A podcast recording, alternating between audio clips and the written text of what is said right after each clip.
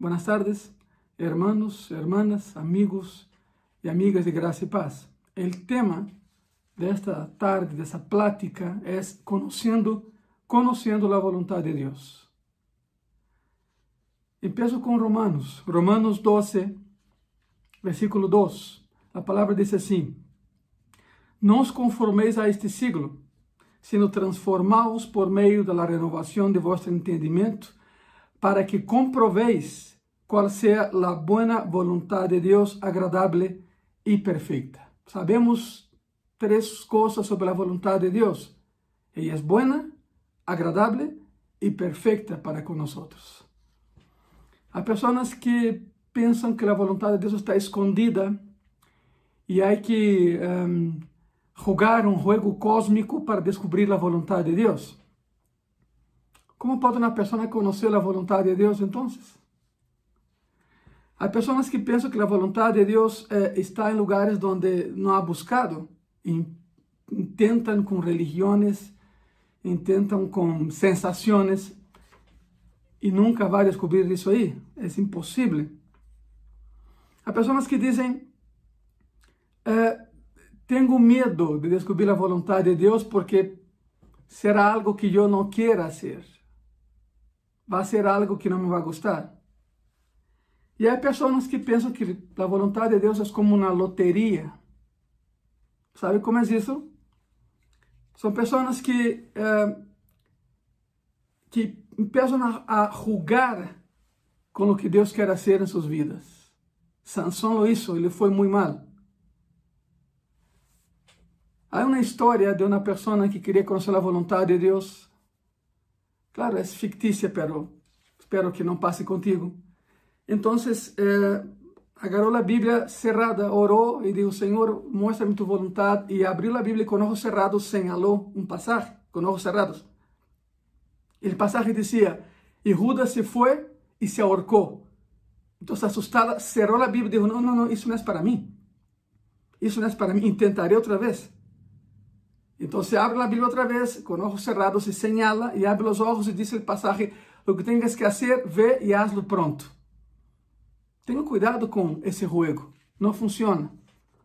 A vontade de Deus não se descobre dessa maneira. A vontade de Deus não se expressa desta maneira. Ora, antes de estudar a Bíblia, porque a Bíblia habla da vontade de Deus, devemos assumir algumas posturas. Está bem? Devemos assumir algumas coisas. Número um, Deus é soberano e tem um propósito para a tua vida. Essa é a primeira postura. Deus é soberano e tem um propósito para a tua vida. Número dois, se a, digamos, se a suposição número um é verdade, a número dois também deve ser verdade. E é que Ele quer que sepas qual é a sua vontade para ti. Número um, Ele tem algo para ti. Número dois, Ele quer que descubra o que Ele tem para ti. E número três, ele vai colocar o que ele tem para ti em um lugar muito lógico, muito visível.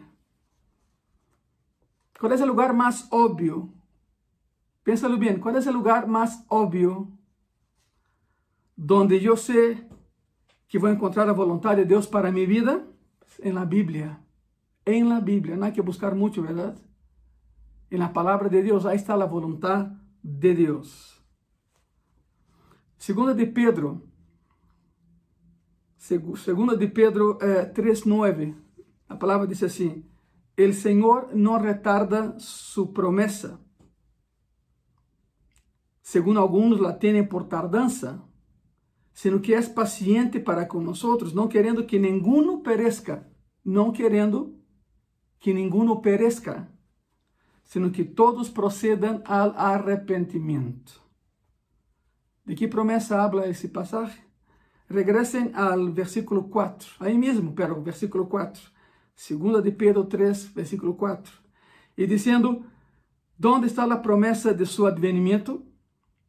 Porque desde el día en que los padres dormieron, todas las cosas permanecen así como desde el principio de la creación. Bueno, Cristo já vino, foi sua primeira venida. y regresará en carne su segunda venida. Pero entre la primera venida y la segunda venida está algo llamado arrebatamiento de la iglesia. La segunda venida. El, en, el, el arrebatamiento Él no vendrá, Él nos esperará en las nubes. Su segunda venida implica juicio sobre la tierra. Cuando Él venga por segunda vez y pise aquí en la tierra por segunda vez, traerá juicio. Entonces el pasaje está hablando de juicio para los impíos, para aquellos que no reconocen a Jesús como Señor y Salvador. En otras palabras, el Señor no es indiferente, no es indeciso, ni se tarda para hacer algo. La razón por la que eh, Dios todavía no ha juzgado al mundo es porque Él quiere que nadie perezca. Él da oportunidad todavía en que las personas se arrepientan. Tú y yo tenemos a familiares no cristianos, amigos no cristianos, vecinos no cristianos. ¿Qué sucederá con esa gente? Serán juzgados, serán enjuiciados delante de Dios. Si no queremos que eso suceda, ¿verdad? Por eso hay que predicar la palabra a tiempo y fuera de tiempo. Ele quer que nadie perezca, sino que todos vengan al arrepentimiento. Por eso nos da chance, nos da oportunidad, nos da tiempo de predicar la palabra. Entonces acabamos de encontrar el primer componente de la voluntad de Dios. Estamos hablando hoy conociendo la voluntad de Dios. Entonces encontramos el número uno. Número uno, la voluntad de Dios es que todos sean salvos. Son tres, es el primero. La voluntad de Dios es que todos sean salvos. Primero de Timoteo, capítulo 2, versículo 3 al 6. La palabra dice así porque esto es bueno y agradable delante de Dios nuestro Salvador, el cual quiere que todos los hombres sean salvos, quiere que todos los hombres sean salvos y vengan al conocimiento de la verdad, porque hay un solo Dios y un solo mediador entre Dios y los hombres, Jesucristo hombre, el cual se dio a sí mismo en rescate por todos, de lo cual se dio testimonio a su debido tiempo. Hay un solo mediador, su nombre es Jesucristo. Jesucristo, la provisión de Dios, es el rescate por todos nosotros, en rescate, porque Dios es un Dios salvador, el cual quiere que todos entonces alcancen la salvación. Entonces el primer elemento de la voluntad de Dios es muy y muy claro. Dios quiere que todos sean que salvos. Número uno, Él quiere que todos sean salvos. Y aquí es donde todo empieza. Obviamente, si, si no eres salvo, se nunca has hecho una oración aceptando a Jesús como Señor y Salvador, entonces estás en problemas porque tomarás eh, a, a, mal el hecho de que alguien, alguien te predique la palabra. Los que predicamos la palabra hemos encontrado con personas así que se enojan cuando alguien les habla de Cristo. La plática va muy bien hasta que tocas el nombre de Cristo y entonces cambia el panorama, cambia la atmósfera. Son personas que rechazan a Cristo y ni se dan cuenta que están rechazando la salvación. Y quizás te estés preguntando, ¿por qué es obligatorio? Escuche eso, amigo y amiga. quizás estás pensando, a ver, ¿por qué es obligatorio hacer una sencilla oración para aceptar a Cristo como Salvador? O sea, ¿por qué es obligatorio eso? De hecho, la palabra obligatoria, obligatoria en esos tiempos eh, la toman a mal. Pero hay cosas que no hay atajos, hay un solo camino, decía Cristo. El camino es Él. No hay atajos al cielo, hay un camino. Y el camino es Jesucristo. Y, y si, la primera, si elemento de su voluntad es que todos sean salvos, ¿cuál es el camino? Hay personas que se enojan cuando descubren que hay una exclusividad en términos de acceso al cielo. ¿Por qué es necesario hacer una oración aceptando a Jesucristo como Señor y Salvador para ser salvo? Porque así lo determinó Él, no nosotros. Romanos capítulo 10, versículo 9. La palabra dice así, que si confesares con tu boca que Jesús es el Señor y creyeres en tu corazón que Dios le levantó de los muertos, serás salvo. No es palabra de ningún pastor, es palabra de Dios. Él guía a las personas a la salvación, pero fuera de eso, para aquellos que rechazan la salvación, Deus não os está guiando. Deus guia aqueles que querem ser guiados por Ele. Pero aqueles que rechazam a salvação, quem os está guiando? Quem os está dirigindo? Romanos capítulo 8, versículo 14, a palavra diz assim: Porque todos os que são guiados por el Espírito de Deus, estes são hijos de Deus. Sei que suena muito duro, pero não todos são hijos de Deus. A maioria é na criação de Deus, nada mais. E Deus los ama. Claro que los ama.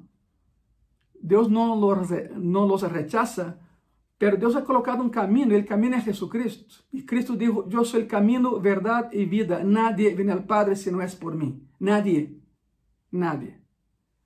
Todos, todos conhecemos a pessoas muito buenas, pessoas muito amigas, pero com toda essa bondade, se a pessoa não aceita Jesus em seu coração, não vai ao céu. O caminho não é por aí.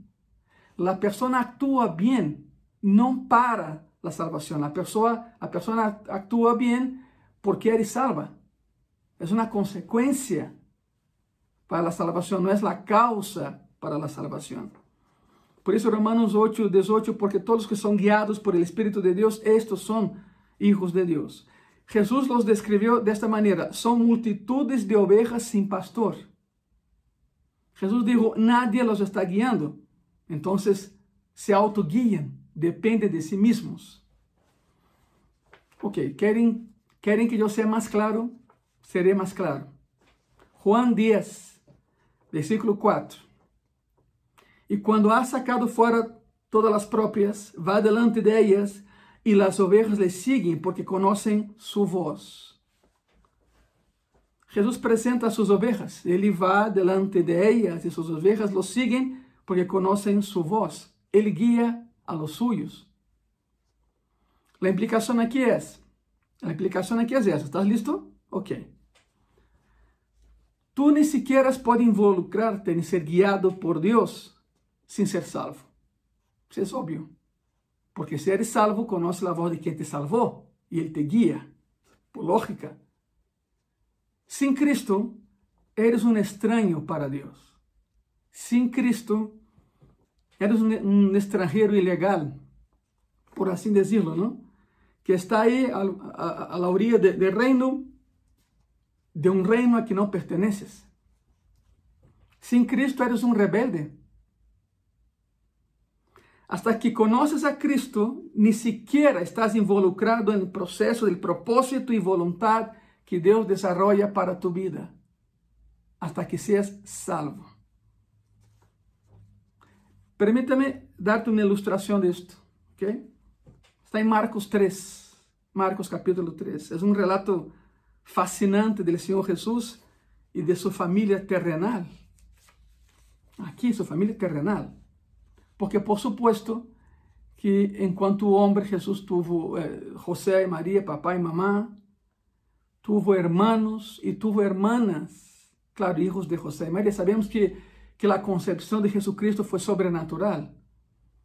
O Espírito Santo e Maria, e sabemos a história da Navidade ou Natividade, pero depois que Cristo nasceu, José e Maria sí tiveram hijos e mínimo dos hijas, porque o passagem habla hermanas. Escute bem isso.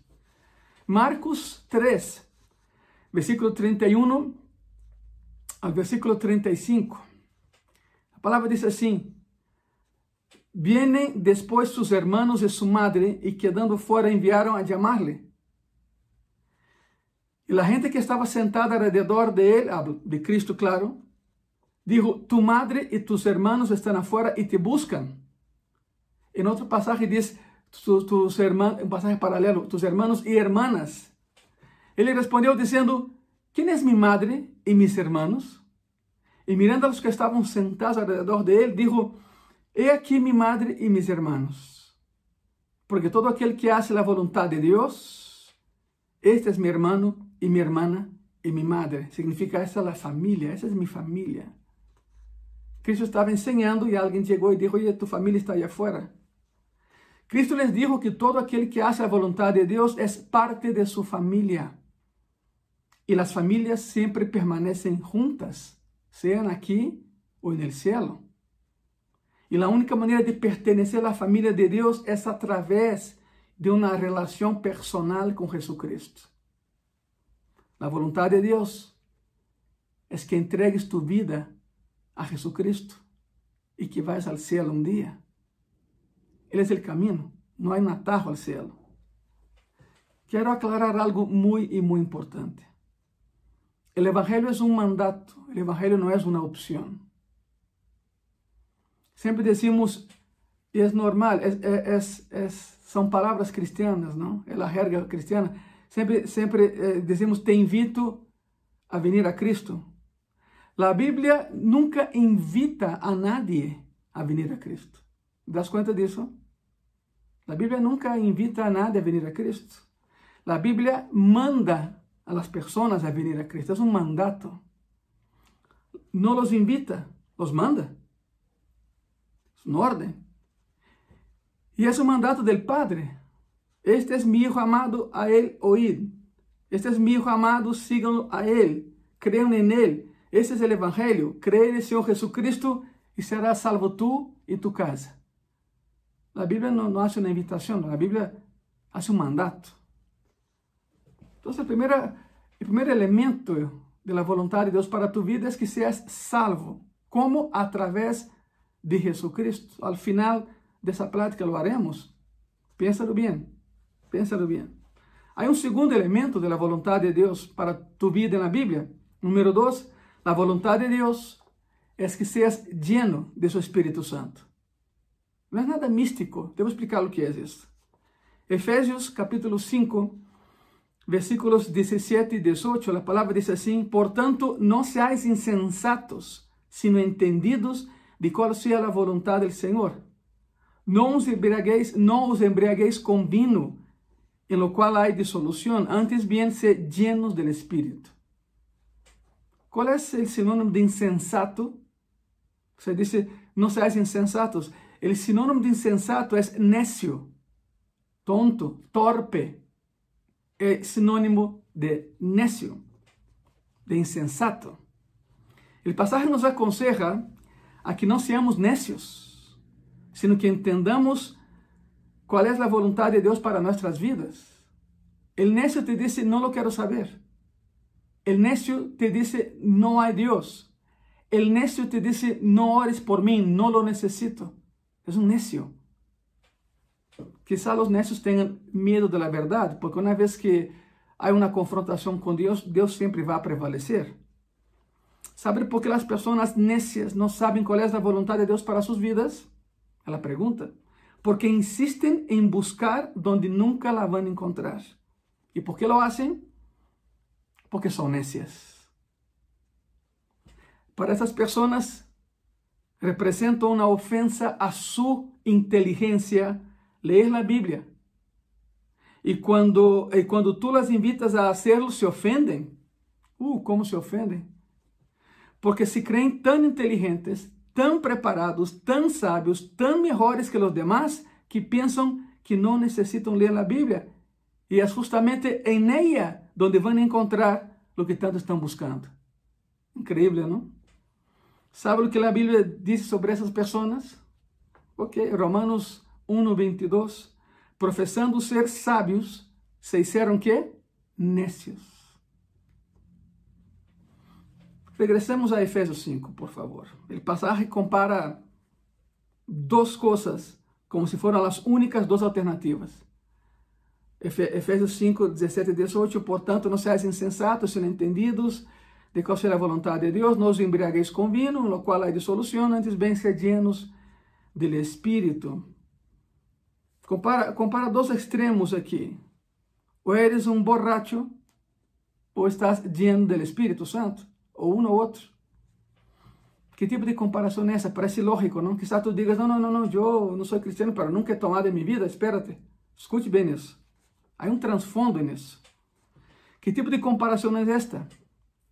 Hay que entender el contexto histórico de ese pasaje, contexto histórico y social, y diría yo religioso, de lo que está escrito aquí.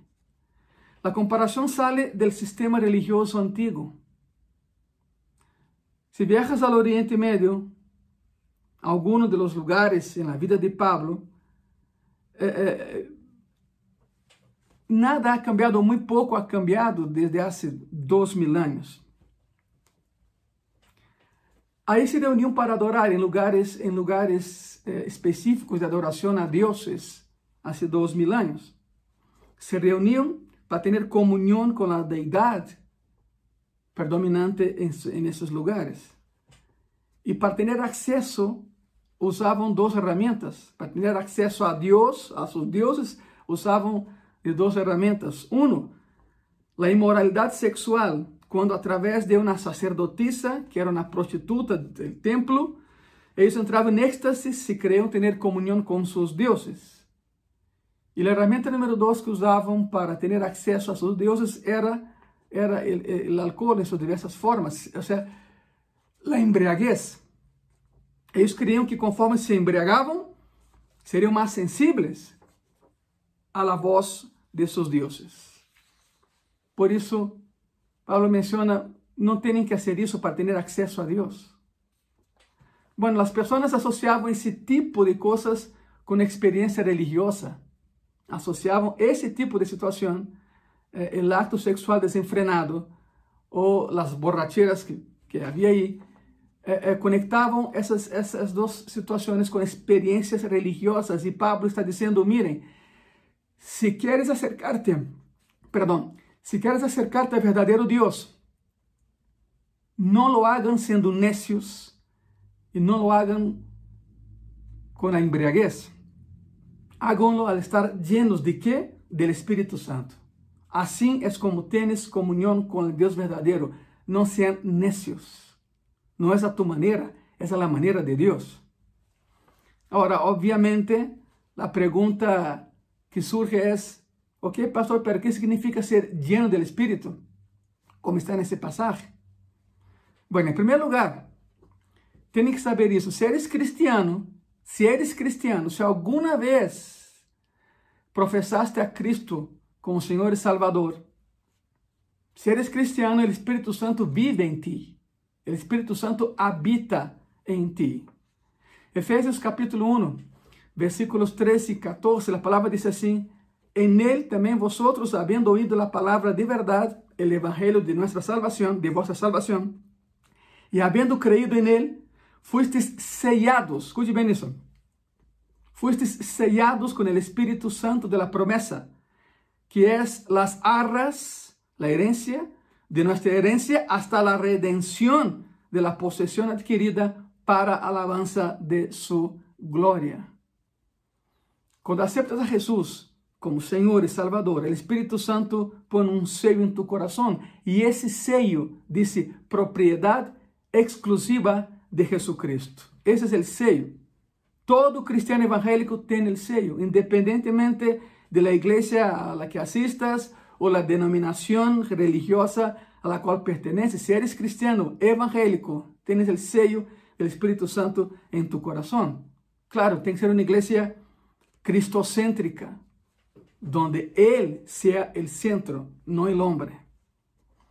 ¿Qué quiere decir llenos? Bueno, significa controlado por. Quando tu llenas um vaso, já não é lugar para nada mais. É por isso. Por isso, quando Deus te llena, já não é lugar para nada mais, nem para o pecado, nem para outra coisa. Por isso é necessário que seas lleno do Espírito Santo. A palavra em grego é plero, lleno, e tem a ideia de influência total. E o que isso significa é que é uma influência dominante em tu vida. Acuérdate. O que te llena, te controla. Se, se te la passas enojando-te com todo e com todos, adivina de que estás lleno. Adivina? Que é o que te, te está llenando. Tristemente, há cristianos que pensam que podem ter uma vida equilibrada entre a santidade e o pecado. Isso é uma mentira, é uma falácia. Pensam que podem pecar de lunes a sábado, pero domingo vão ao culto e serão santos por algumas horas e em lunes equilibram outra vez. Isso não é assim. Nunca foi assim, nunca será assim. Ou eres ou não eres. Ser lleno do Espírito Santo significa que a balança se inclina de maneira total a favor do Espírito Santo, ele se converte em uma influência controladora. Há pessoas que querem equilibrar a santidade e o pecado e quando e quando pecam e quando pecam um pouquinho mais e a balança hace isso, entonces corren, oran, ayunan, se prostran ante Deus, pedem perdão a Deus e, e quando sentem que a balança equilibra outra vez, voltam a pecar outra vez. A vida não é uma balança, a vida é Cristo e Cristo é santo. Por lo tanto, ser santo tu também. Ser lleno do Espírito Santo é permitir que Ele controle tu vida, que Ele te ajude a não seguir pecando. Outro uso da palavra pleró ou lleno em los evangelhos é para expressar o viento que llena as velas que move um barco. El neuma, não? Neuma, o viento que move um veleiro, infla as velas e move o veleiro. Lo, lo sucede com tu vida, com minha vida. Quando te volves totalmente influenciado pelo Espírito Santo, ele se converte na força que te move. Ele sopla e te move. Ele começa a impulsar-te na direção correta. Ele se converte na força que llena as velas que movem o barco de tu vida. A pergunta é: que está soplando sobre tu vida que te está levando a um rumbo desconhecido? Se tu não permites que o Espírito Santo lo haga, outra coisa lo va a hacer e levará tu barco a las tormentas, a las tempestades, a problemas. Pero se tu permites ser lleno do Espírito Santo e que Ele sople em tus velas, Ele levará tu barco a um porto de abrigo, a um porto melhor. Pela decisão, é tua, não minha, é tu decisão. Então, deves entender isto. Aunque tenhas o Espírito Santo, pode ser que não necessariamente estás bajo a influência dominante do Espírito Santo.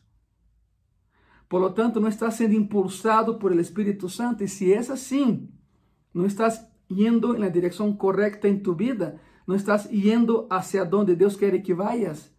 E então fracassarás. E sabe o que é pior?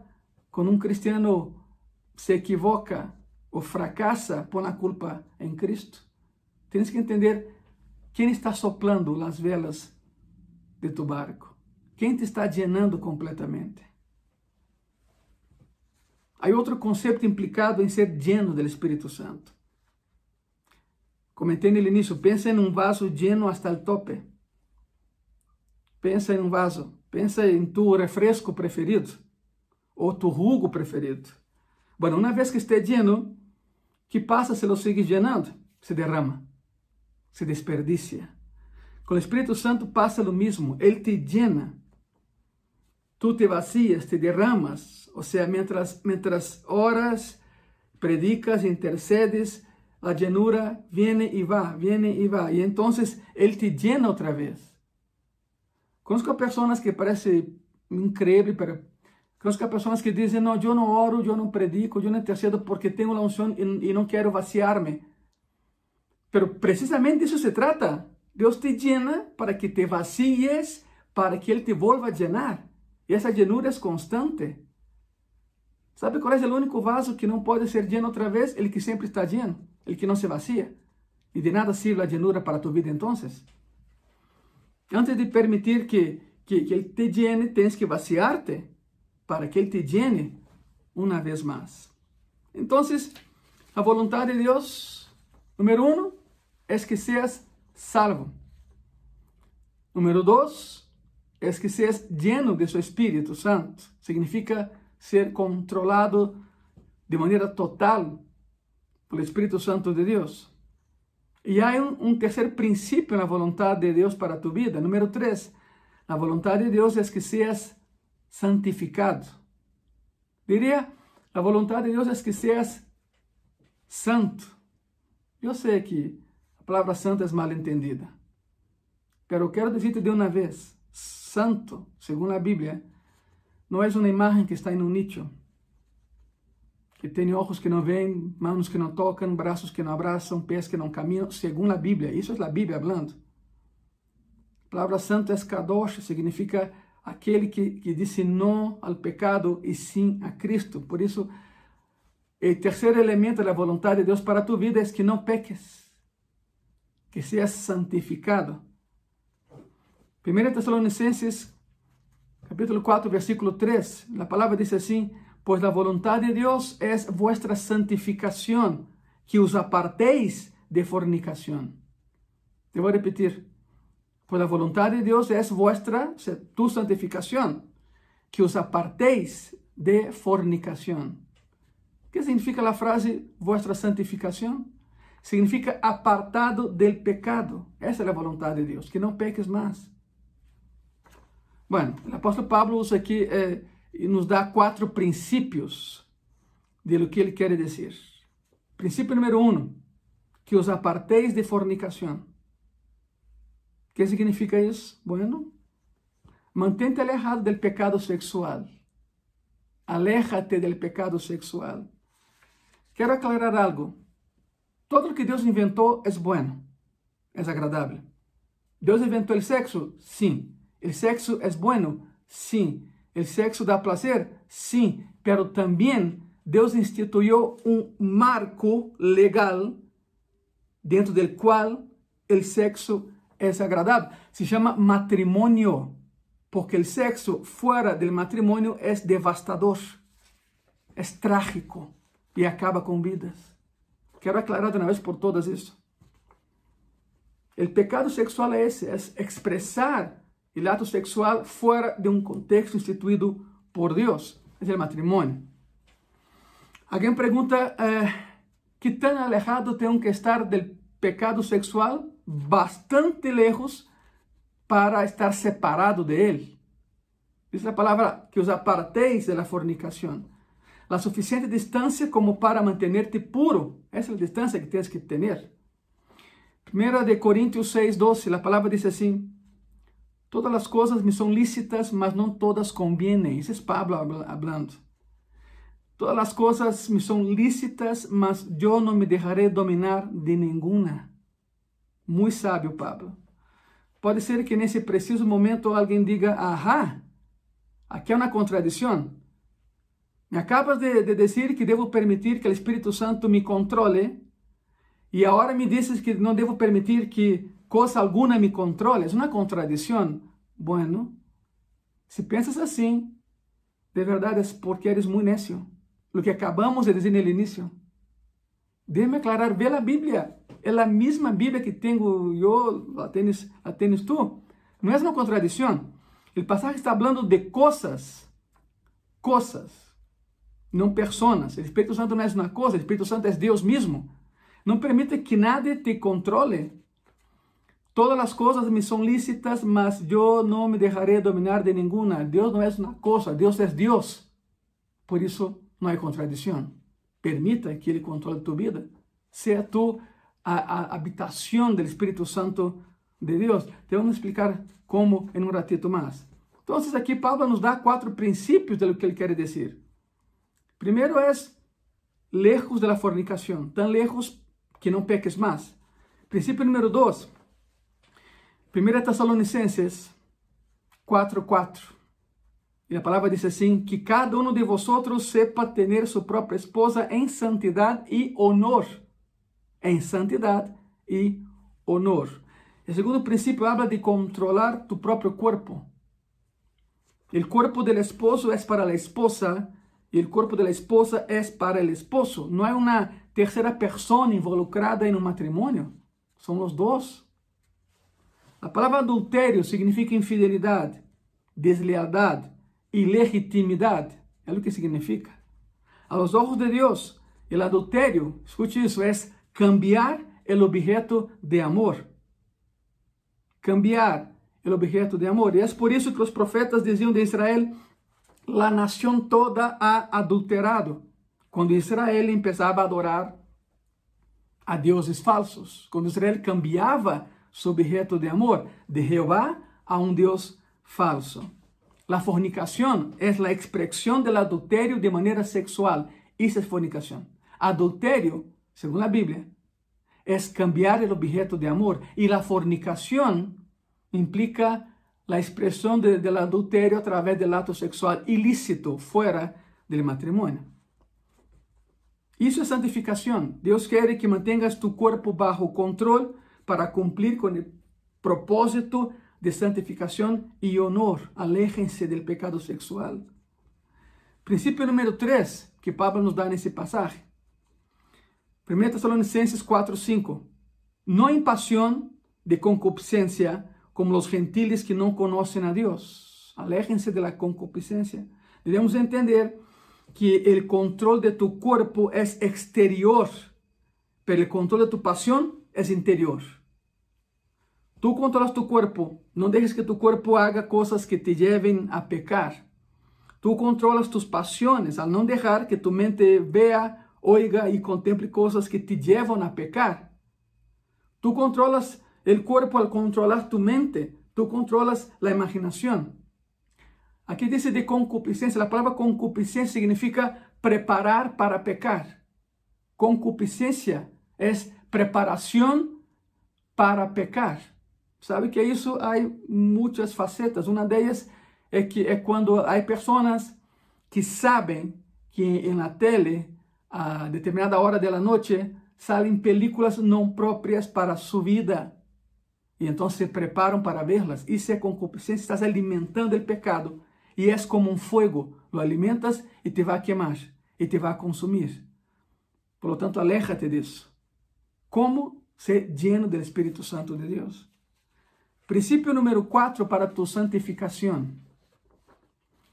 1 Tessalonicenses, capítulo 4, versículo 6. Que ninguno agravie ou agravie, ni engane em nada a seu irmão, porque o Senhor é vengador de todo isto, como já os hemos dicho e testificado. É Pablo hablando uma vez mais de uma vida santificada que quer dizer com isso? Não te aproveches de outras pessoas. Não te aproveches de outras pessoas. Uma coisa acerca do pecado sexual que te impide levar uma vida santificada, como é a vontade de Deus, é que se sigues tus desejos sexuales impuros e tus pasiones desenfrenadas, vas a terminar defraudando a alguém mais. Não só tu e a pessoa involucrada, vas a dañar a outras pessoas, se estás buscando o caminho do pecado sexual, vas a terminar defraudando a alguém mais. Controla tu corpo, sujeta tus pasiones. É o mandato de Deus. Que é o que o mundo e a sociedade te dizem hoje? Depois de tudo que hemos visto, sabe o que o mundo te diz hoje? Sabe qual é o mensagem da sociedade na qual vivimos hoje em dia? Te dizem: disfruta do pecado sexual, disfrútalo. Deja que tu cuerpo te guíe a donde, a donde quiera ir. Deja que tus pasiones estén fuera de control. Disfrútalo. O sea, y hay personas que son tan hipócritas que dicen, Dios inventó el sexo, ¿verdad? Entonces disfrútalo, pero claro, hay un marco legal para el disfrute, ya, ya comentamos eso, se llama matrimonio. Fuera de ahí es pecado y es destructivo. Isso é exatamente o oposto a lo que Deus quer que nós hagamos. O mundo te diz, disfrútalo. Ah, há uma marca deportiva que, que, que, que, tem um lema, não quero fazer propaganda e nem devo fazê-lo, claro. Diz, solo hazlo, solo hazlo. Você não importa as consequências, solo hazlo. Pero sim, claro que há consequências. Muitas consequências. E alguém disse, ¿Sabe qué, pastor? Todo muy bien, pero no me gustan esas reglas. No me gustan esas reglas. Son muchas reglas y yo no me gusta, quiero libertad. Bueno, si piensas así, el versículo 8 fue escrito para aquellos a quienes no les gustan las reglas, estas reglas. Primera Tesalonicenses capítulo 4, versículo 8. Así que El que desecha esto, no desecha al hombre, sino a Dios, que también nos dio su Santo Espíritu. Significa, tú que me estás viendo, si rechazas lo que acabas de escuchar, no estás rechazando algún sistema inventado por hombres, no estás rechazando los pastores, no estás rechazando a la iglesia, ni siquiera estás rechazando a la persona que te habló de Cristo. Estás rechazando a Dios quem te deu seu espírito, el qual te deu vida. Estás rechazando ao Criador do universo. Muitas pessoas que predicam a palavra dizem es que hablo a las pessoas e me cerram a porta, hablo a pessoas e me golpeam, predico a palavra e, e me correm. Calma com isso, porque se lo haces, não estás rechazando o mensajero, estás rechazando o mensaje, estás rechazando a Deus que enviou esse mensaje. Houve um momento na história de Israel onde Israel queria, queria um rei. Queria um rei. Samuel era sacerdote, governava e reinava em nome de Jeová. Então, um dia se acercaram a Samuel e disseram: Oye, ¿sabe que Samuel? Todos têm reis. Os babilônicos têm reis, os egípcios têm um rei, os persas têm rei, os medos têm rei. Queremos um rei também. Nós todos queremos um rei. E como tu eres encargado aqui, pois unge-nos um rei. E Samuel disse: Estão loucos? Se temos o rei de reis nós? Não, não, não, não. Queremos um rei. E Samuel saiu daí enojadíssimo. E Jeová falou com Samuel e disse: De que te enojas? A ti não te rechazaram, a mim me han rechazado. É do mesmo. Se rechazas lo que acabas de escuchar, não estás rechazando al pastor, não estás rechazando a la iglesia. Segundo a Bíblia, estás rechazando a la que te deu vida. E seu nome é Jesucristo. 1 Tessalonicenses 4, 7. Pois não nos ha chamado Deus a imundícia, sino a santificação. Não a imundícia, sino a santificação. Um processo diário de estar com Ele. Pero ok, há detalhes de nossas vidas que não estão claros na Bíblia, estou de acordo? Hay, eh, eh, pero não são, não são áreas grises, quero aclarar isso. Não há áreas onde uno pode pensar e actuar e, e não é que a, Bíblia não comenta de lo hago, não, não é isso. Pero há, há detalhes específicos de nossas vidas que não estão claros na Bíblia. Como actuar em relação a eles? Como actuar com isso? Bueno, Salmo 37, versículo 4 e versículo 5, a palavra diz assim: Deleite-te a si mesmo em Jeová, e ele te concederá as petições de tu coração. Encomenda a Jeová tu caminho e confia em ele, e ele hará. Que significa? Deleite-te em Jeová, e ele te dará os desejos de tu coração. Agora, permítame hacerte uma, uma pergunta. A pergunta é essa: se sois salvo, si soy salvo, si, si estoy controlado por el Espíritu Santo y si estoy santificado, ¿me estoy deleitando el Señor? Claro que sí. ¿Y Él contigo? Es justamente el punto. Ese es el punto. Agrada a Dios. Obedece a Dios. Y Él te concederá las peticiones de tu corazón, siempre y cuando ellas no ofendan a Dios y ni acaben con tu santidad. Dios se mueve en ti mientras tú caminas con Él.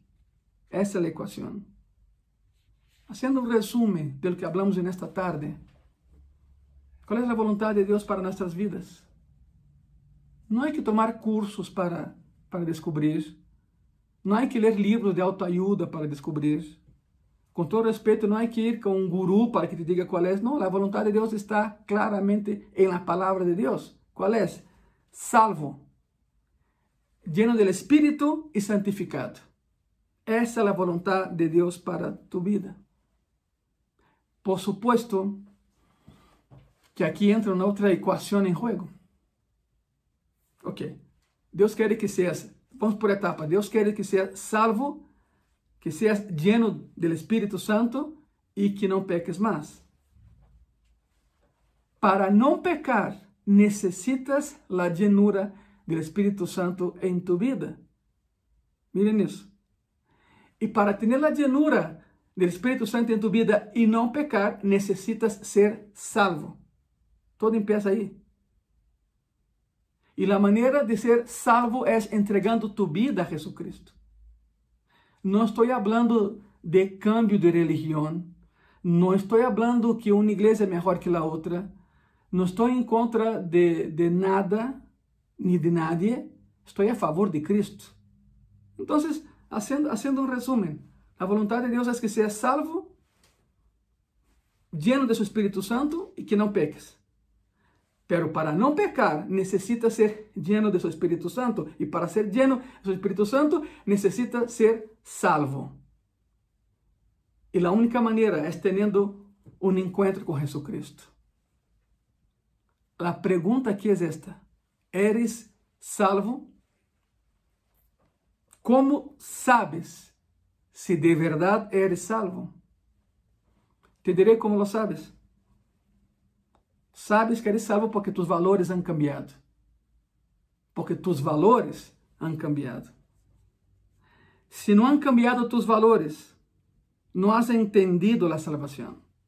Porque no puede ser alguien, eh, no puede ser que alguien tan grande como Dios haya entrado en tu vida, no haya cambiado tu vida. Por lo tanto, si dices que eres cristiano, pero sigue actuando como antes, es que no eres cristiano. Lo siento. Lo siento. Cristo dijo, yo soy el camino, la verdad y la vida. Nadie llega al Padre si no es por mí. ¿Cuál es la voluntad de Dios para tu vida? Eres salvo, lleno de su Espíritu y eres santo. O sea, deja de pecar. Pero todo empieza con la salvación, todo empieza con una sencilla oración. La palabra dice, si confesares con tu boca y crees en tu corazón, serás salvo tú y tu casa. En esta tarde, en esta tarde la pregunta es trascendental. ¿Quieres ser salvo? ¿Quieres cumplir con Dios? ¿Quieres ir al cielo por la eternidad? Si tu respuesta es sí, yo te invito a que abras tu corazón ahorita mismo, donde tú estés, y que hagas una oración conmigo. Es una pequeña oración. Cierra tus ojos, por favor. Y, quizás sea la oración, quizás no, seguramente es la oración más importante que harás en tu vida.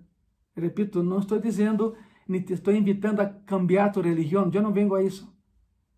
Yo vengo a pedirte, por favor, que des lugar a Cristo en tu vida, en tu corazón. ¿Cuántas veces has intentado cambiar y no has podido? Hay personas que, antes de orar, mira, hay personas que, que, que se drogan, que toman, que fornican y dicen, uh, uh, cuando yo quiera, yo paro. No es cierto. Si fuera así, ya lo hubieras hecho. Sé sincero. Si fuera así, ya lo hubieras hecho, pero solo no vas a poder. Necesitas la llenura de Dios en tu vida. ¿Cómo? A través de la salvación y entonces dejarás de pecar. Y si dejas de pecar, un día irás al cielo. La pregunta de esta tarde es, es muy sencilla. ¿Quieres ser salvo? Si tu respuesta es sí, cierra tus ojos. Donde tú estés, que no te dé pena. Es tu vida la que está en juego. Es tu eternidad la que cuenta. Si quieres aceptar a Jesucristo en tu corazón, hoy, no mañana, hoy, en ese momento, eu te invito a que cierre tus ojos e que repita uma oração comigo. Repite comigo. Senhor Jesús,